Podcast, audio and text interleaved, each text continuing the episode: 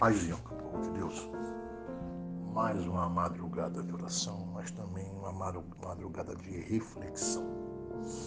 Eu queria deixar uma mensagem escrita, ela ser muito longa, mas é para todos os meus obreiros, filhos da fé e todos os amigos que vão receber também essa mensagem.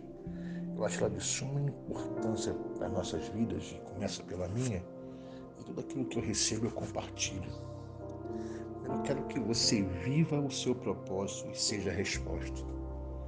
Seja a resposta de uma oração, seja a resposta de um familiar, seja a resposta de um amigo, porque o teu propósito ele não vai agregar só você. Com o seu propósito, você vai alcançar um coração sábio.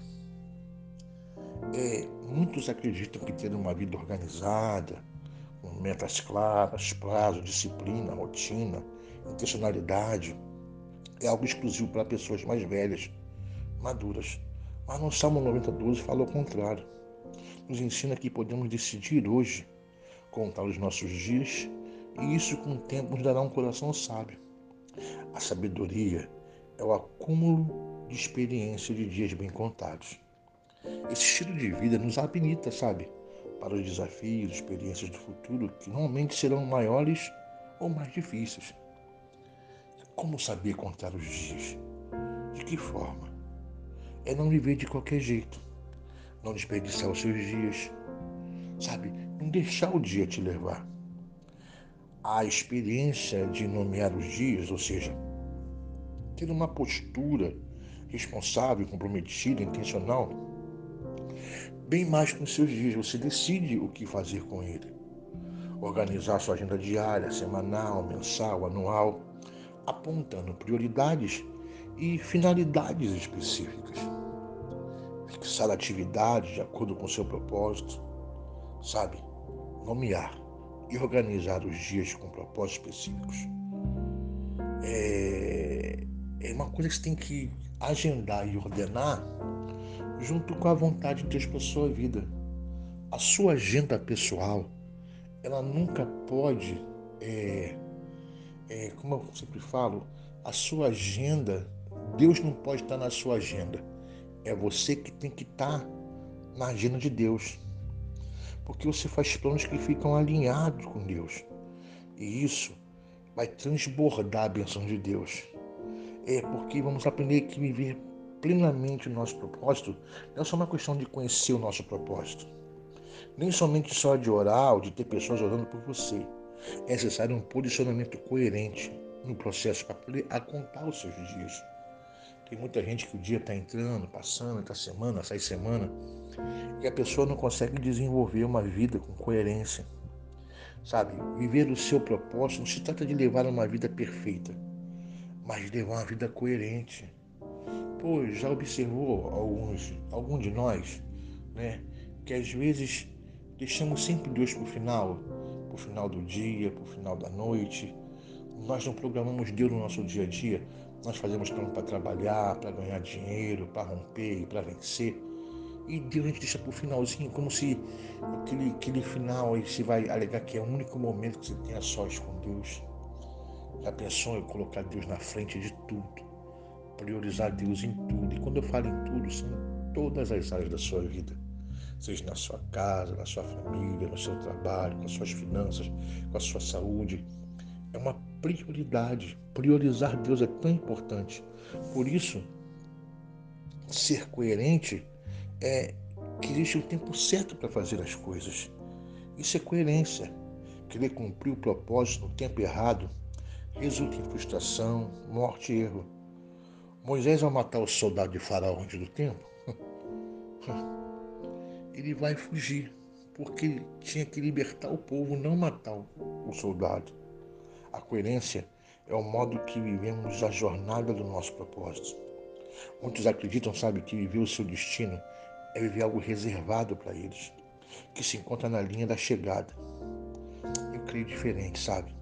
Eu acredito que viver o nosso destino aponta para um corremos todo o trajeto.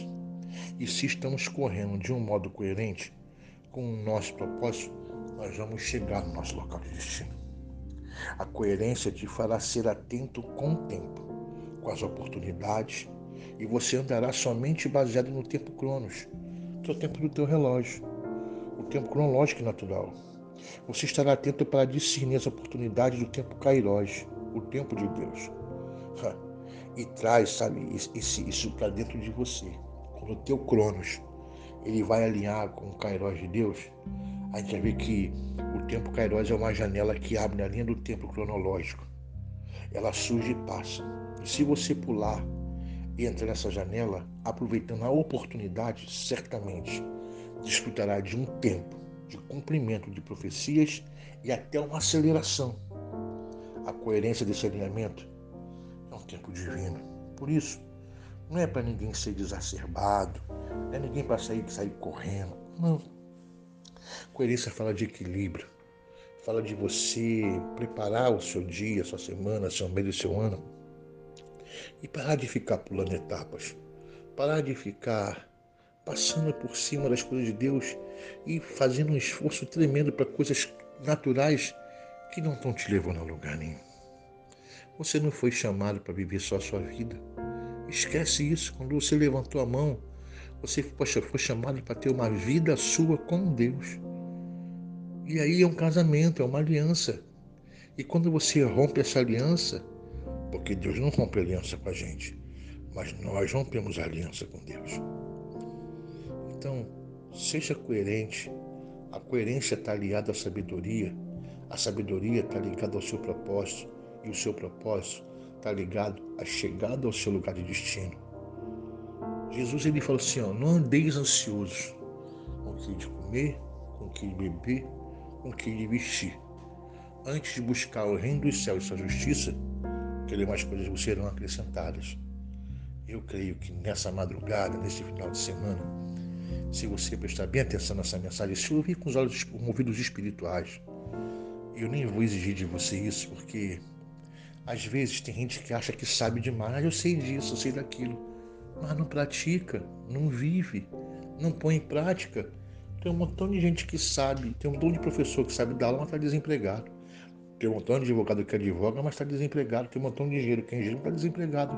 Porque eles aprenderam a teoria, mas não sabem colocar a teoria em prática. Assim é a vida de muitos crentes. Eles acham que falam com Deus, que andam com Deus, que Jesus, mas não colocam nenhum propósito em ação. Não começam a tarefa e termina. Sempre começa e para no meio do caminho, sempre começa e sempre desiste, sempre começa, não persevera. E aí vem os problemas aí, sem a culpa de quem? De Deus? Não. A culpa não é de Deus, do diabo. Ele tem suas culpas. Mas a maior culpa do nosso fracasso, do nosso insucesso, é que nós não alinhamos o nosso tempo com o tempo de Deus. É quando nós não priorizamos mais o reino de verdade. Priorizamos outras coisas, valorizamos outras coisas, mas não valorizamos de verdade aquilo que é justo, aquilo que é perfeito e aquilo que é honesto.